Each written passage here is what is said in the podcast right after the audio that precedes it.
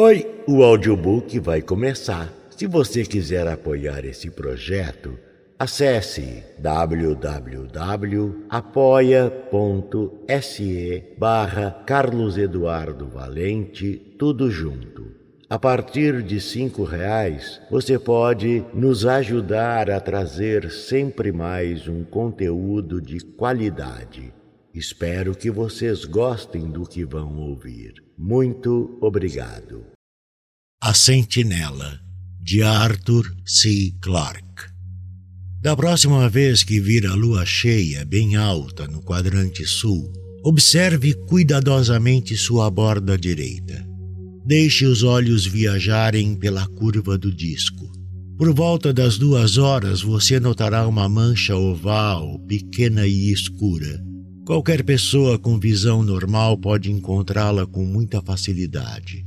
É uma grande planície rodeada de penhasco, uma das mais admiráveis da Lua, conhecida como Mare Crisium, o Mar das Crises. Com 300 milhas de diâmetro, quase completamente cercado por um anel de montanhas magníficos, nunca fora explorado até o final do verão de 1996, quando nele pisamos pela primeira vez.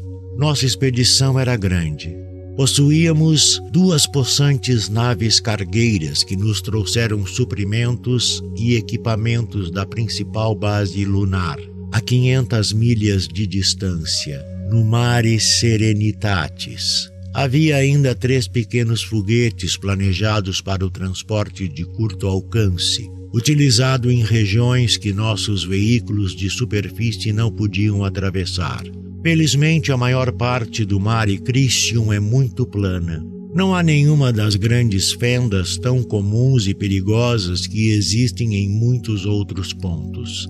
Há pouquíssimas crateras e não existem rochedos. Tínhamos certeza de que nossos poderosos tratores de lagartas não teriam dificuldades em nos levar aonde quiséssemos ir. Sou geólogo ou selenólogo se você quer ser pedante, encarregado do grupo que explora a região sul do mar. Cortamos 100 milhas do seu terreno numa semana. Fomos contornando os contrafortes das montanhas, seguindo a costa do que, outrora, foi o antigo mar cerca de mil milhões de anos atrás. Quando a vida estava começando na Terra, ele já agonizava ali na lua. As águas foram recuando, descendo pelos flancos dos estupendos penhascos, recuando para o seio sem vida da superfície lunar. Antigamente, sobre o solo que estávamos cruzando, aquele oceano sem marés tivera meia milha de profundidade. Agora, o único traço de umidade era a geada que às vezes podíamos encontrar em grutas onde a abrasadora luz do sol nunca penetrou. Começamos nossa jornada logo no início do lento amanhecer lunar. Ainda tínhamos, porém, quase uma semana de tempo terrestre antes do pôr do sol.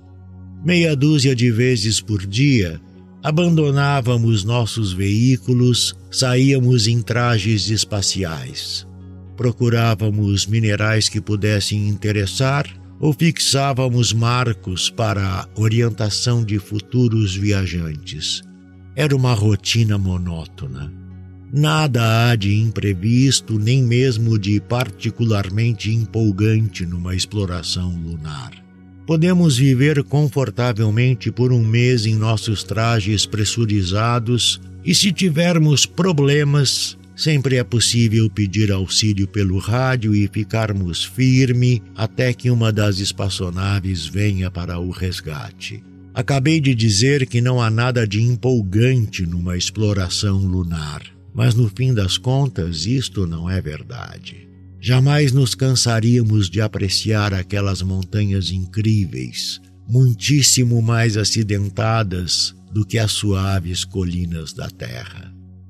Além disso, enquanto rodeávamos os cabos e promontórios do mar extinto, nunca sabíamos que novos esplendores a paisagem nos revelaria. Toda a curva sulina do Mare Crisium é um vasto delta, onde antigamente inúmeros rios encontravam seu caminho para o oceano, alimentados talvez pela água torrencial da chuva, que devem ter açoitado os penhascos na breve era vulcânica, quando a lua era jovem. Cada um dos antigos vales era um convite, desafiando-nos a galgar aquelas desconhecidas regiões montanhosas. Mas tínhamos ainda de cobrir ainda cem milhas. Só podíamos fixar os olhos ávidos dos cumes que outros deverão escalar. A bordo do trator, nos orientávamos pelo tempo terrestre. Precisamente às 22 horas, a mensagem final de rádio seria enviada para a base e daríamos as atividades do dia por encerradas. Do lado de fora, as rochas continuariam queimando sob o sol quase a prumo, mas para nós seria noite, até que oito horas mais tarde despertássemos de novo. Então um de nós prepararia o café da manhã, haveria muito zumbido de barbeadores elétricos e alguém sintonizaria o rádio de ondas curtas com a terra. Na verdade, quando o cheiro de linguiças fritas começava a se espalhar pela cabine, era difícil acreditar que não estávamos de volta ao nosso mundo. Tudo era normal e familiar, a não ser a sensação de menos peso e a insólita lentidão com que os objetos caíam. Era minha vez de preparar o café da manhã num canto que servia de cozinha na cabine central. Mesmo depois de tantos anos, posso me recordar bem nitidamente desse momento, pois o rádio tocara uma das minhas músicas preferidas, a velha melodia de Gales, David of the White Rock.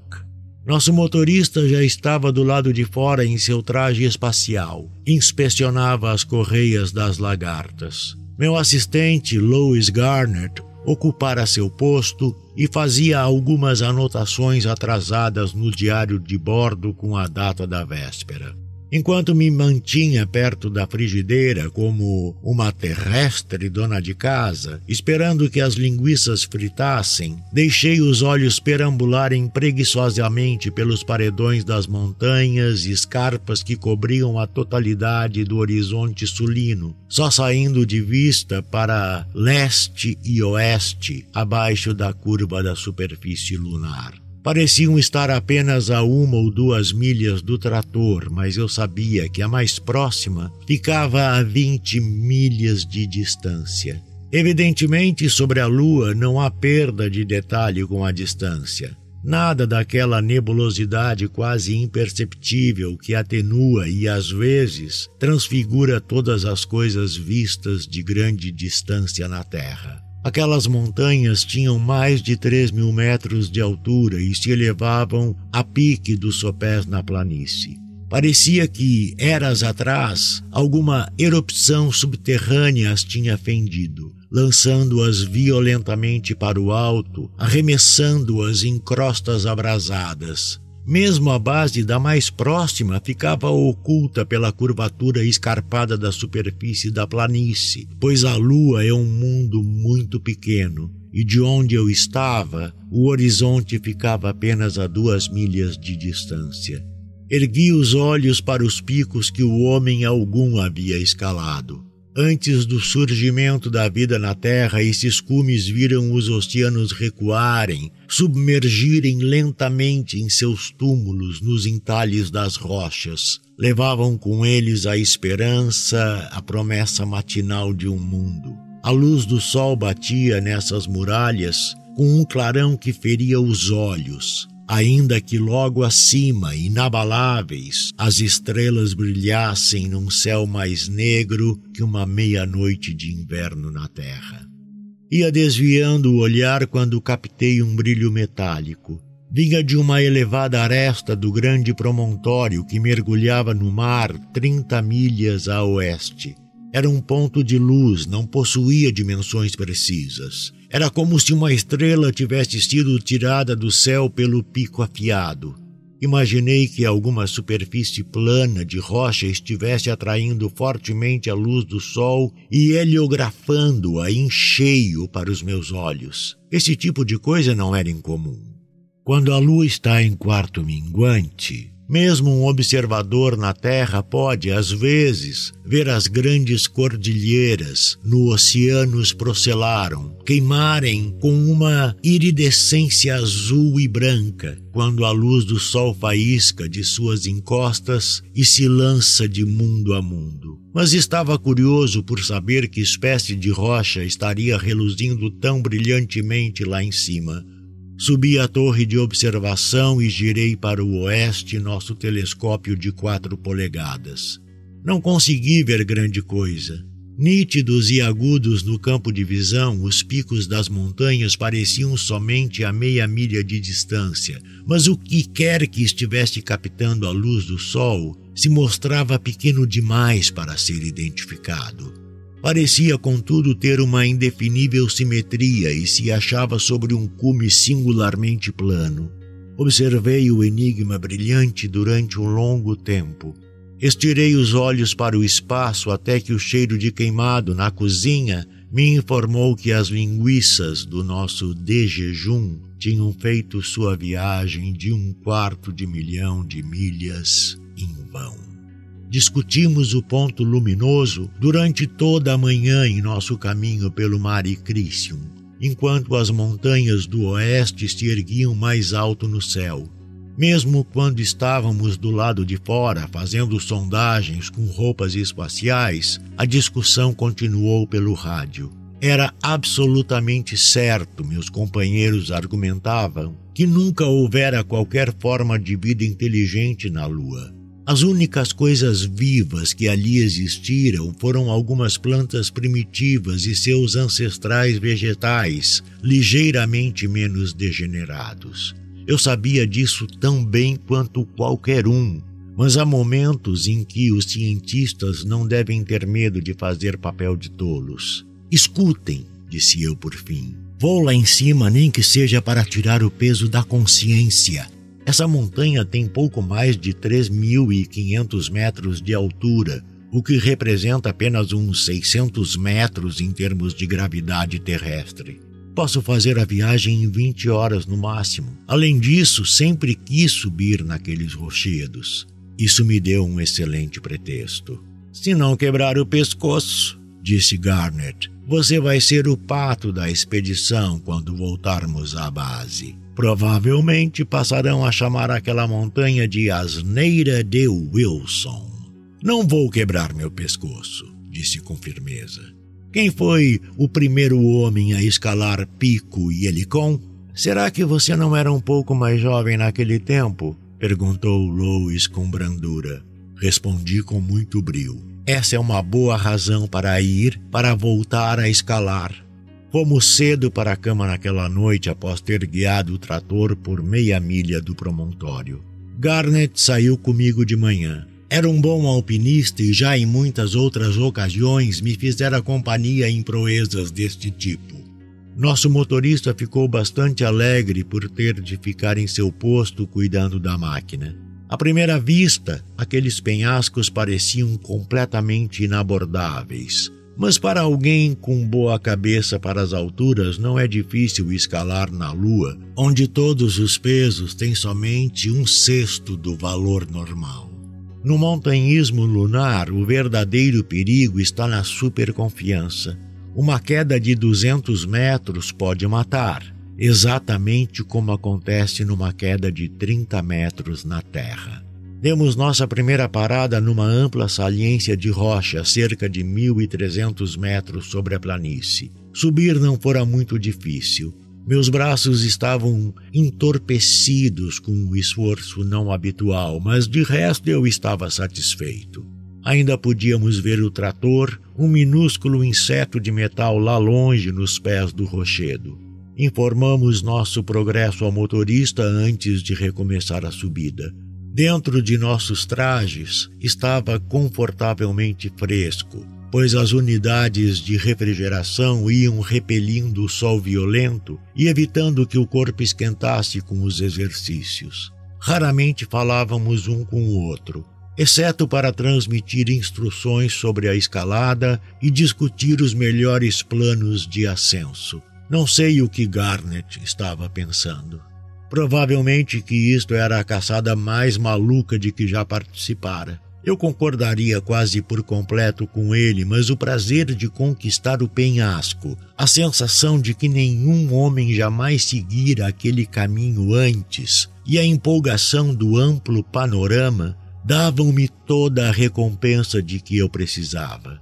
Não creio que tenha sentido grande entusiasmo quando vi pela frente o muro de rocha, que inspecionei de 30 milhas de distância ao telescópio. Cerca de 15 metros acima de nós havia um platô nivelado, e nele a coisa que me atraíra para essa vastidão estéril. Certamente nada mais era do que um penedo lascado há centenas de séculos por um meteoro. Suas superfícies planas e laminadas ainda estariam brilhantes neste silêncio invariável, inalterável. Não havia fendas na rocha e tivemos de usar uma âncora.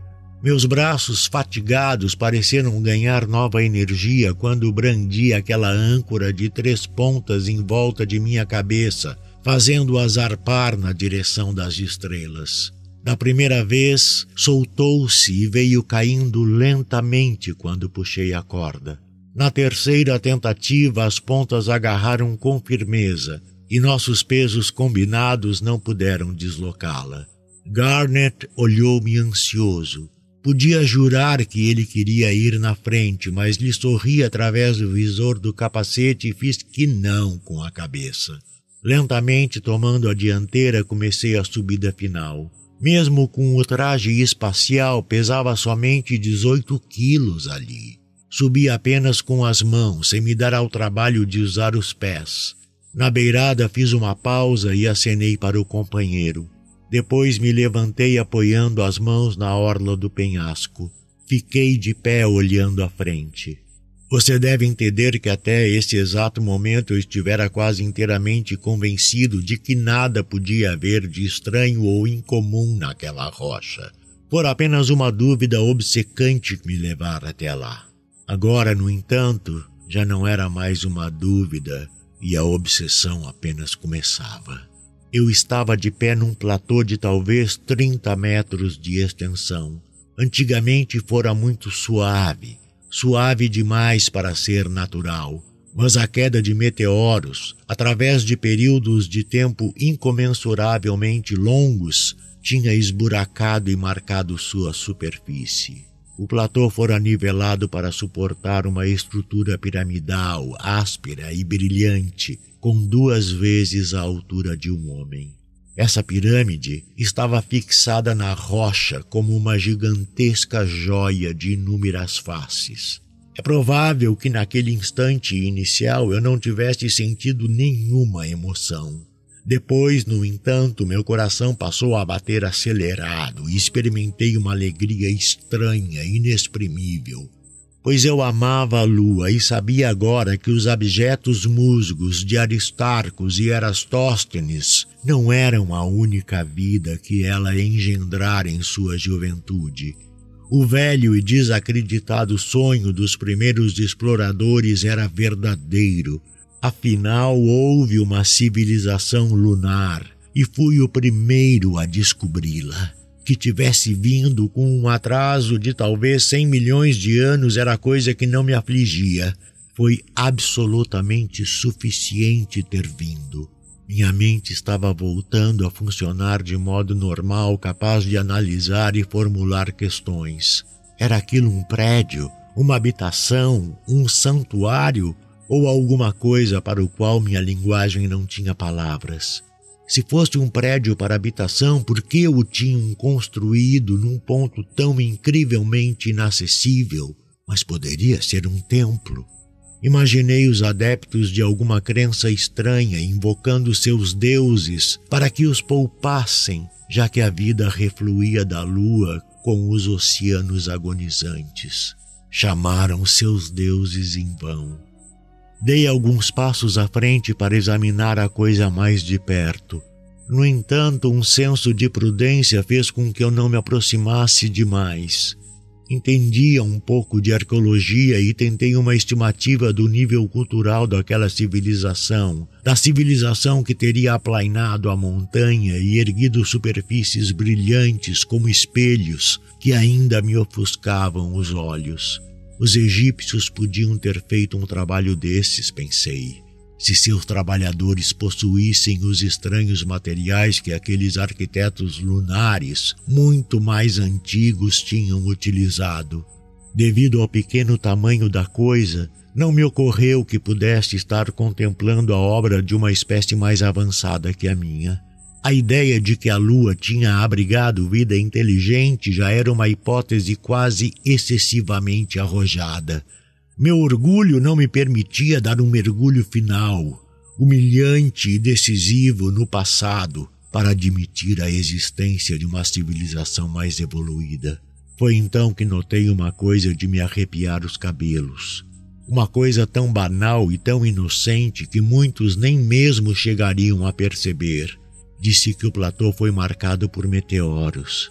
Ele foi também profundamente coberto de poeira cósmica, que está sempre se infiltrando na superfície de qualquer mundo onde não existem ventos para espalhá-la. Contudo, as marcas da poeira e dos meteoros terminavam abruptamente em volta de um amplo círculo que rodeava a pequena pirâmide.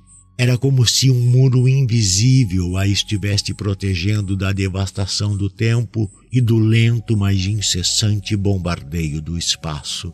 Havia alguém gritando nos meus fones de ouvido e percebi que Garnet já há algum tempo estava me chamando. Caminhei sem muita firmeza para a beira do penhasco e lhe fiz sinal para que se juntasse a mim. Não confiava que conseguisse falar. Depois voltei para o círculo na poeira. Peguei um fragmento de rocha estilhaçada e o atirei devagar na direção do reluzente enigma.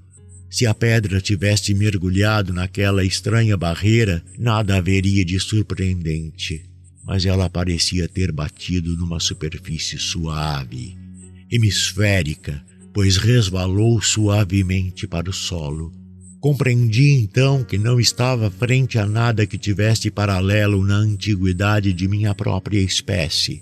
Não era uma construção, mas uma máquina protegendo-se a si mesmo com forças que desafiaram a eternidade. Essas forças, o que quer que fossem, ainda estavam operantes e talvez eu já tivesse chegado perto demais. Pensei em todas as irradiações que o homem enfrentara no século passado Entendi que não podia estar irrevogavelmente condenado como se tivesse penetrado na aura silenciosa e imortal de uma pilha atômica sem blindagem. Lembro de me ter virado para Garnet, que estava agora imóvel ao meu lado. Parecia completamente absorto e não o perturbei. Caminhei para a beira do penhasco procurando colocar meus pensamentos em ordem. Lá embaixo, se achava o Mare Crisium, mar das crises, certamente, estranho e misterioso para a maioria dos homens, mas tranquilizadoramente familiar para mim. Ergui os olhos para a terra em meia-lua jazendo em seu berço de estrelas. Perguntei a mim mesmo o que nossas nuvens cobriam quando os desconhecidos construtores lunares acabavam seu trabalho. A terra ainda seria a fumegante selva dos carboníferos. Já teria as praias desoladas, onde os primeiros anfíbios se arrastavam. Seria ainda a vasta solidão de antes do início da vida.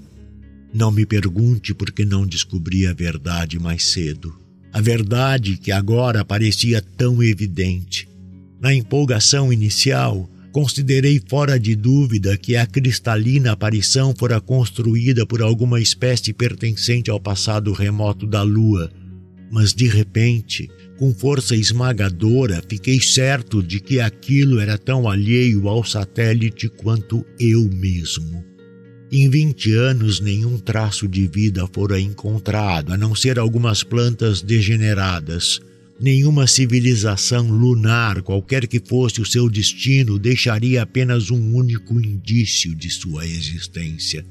Contemplei novamente a pirâmide brilhante. Parecia cada vez mais estranha tudo que se relacionava com a lua. De súbito, fui sacudido por um riso absurdo, histérico, causado pela empolgação e pela fadiga excessiva, pois imaginara que a pequena pirâmide estava falando comigo e eu dizia: Sinto muito, mas também não sou daqui. Levamos 20 anos para romper a invisível blindagem e alcançar a máquina encerrada naquele muro de cristal. O que não podemos compreender acabamos por quebrar com a força selvagem da energia atômica. Hoje vi os fragmentos da máquina brilhante, fascinante que encontrei no alto da montanha. Eles não fazem sentido.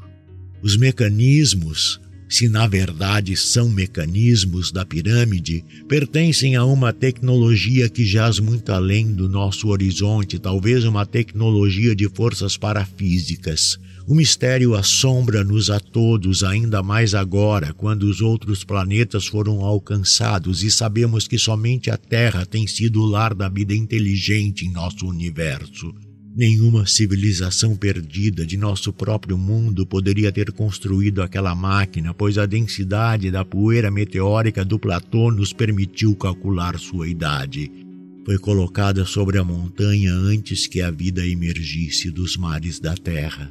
Quando nosso mundo estava na metade da era atual, alguma coisa vinda das estrelas correndo pelo sistema solar deixou esta marca de sua passagem e seguiu outra vez seu caminho. Até a destruirmos, aquela máquina estava cumprindo os objetivos de seus construtores. E quanto a esses objetivos, aqui está a minha hipótese. Aproximadamente 100 milhões de estrelas estão girando no âmbito da Via Láctea. Há muito tempo, outras espécies, nos mundos de outros sóis, devem ter alcançado e ultrapassado os limites que atingimos. Pensemos em tais civilizações a grande distância no passado, na aurora gradual da criação, senhoras de um universo tão jovem que a vida só conseguira abarcar um punhado de mundos. Essas civilizações estariam numa solidão inimaginável, solidão de deuses olhando através do infinito e não encontrando ninguém para compartilhar seus pensamentos. Devem ter sondado os exames de estrelas como nós sondamos os planetas. Em todo lugar havia mundos, mas estavam vazios ou povoados de coisas abjetas, irracionais.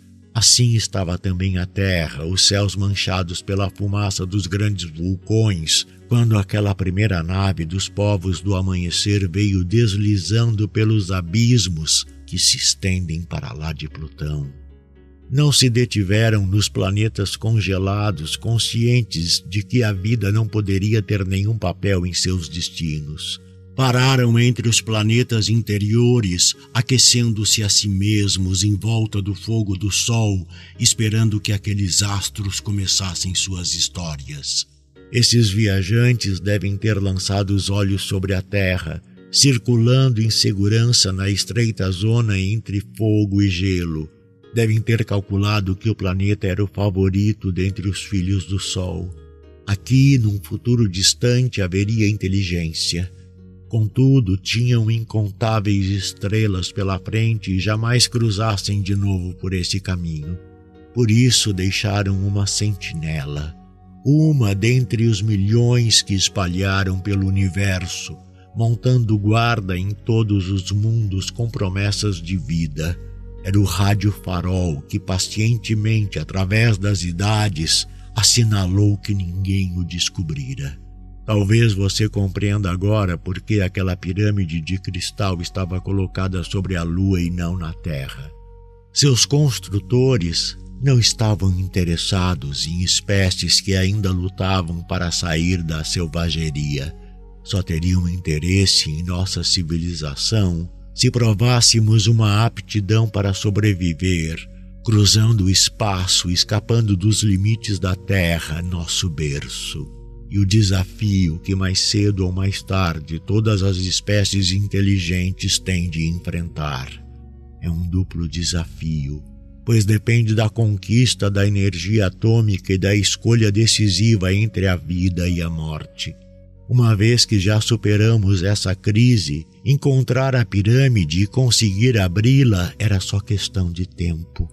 Agora seus sinais cessaram. Os que estavam na escuta certamente voltaram suas mentes para a terra. Talvez desejam auxiliar nossa jovem civilização. Devem, no entanto, ser muito, muito velhos e frequentemente os velhos têm uma inveja insana dos moços. Atualmente não consigo olhar para a Via Láctea sem me perguntar de que ponto entre aquelas amontoadas nuvens de estrelas os emissários vieram. Mas se você descarta tamanho lugar comum com um sorriso, desligamos o alarme. Nada mais faremos além de esperar. Não creio que tenhamos de esperar por muito tempo. Do narrador Carlos Eduardo Valente. Contato carlão50 arroba gmail.com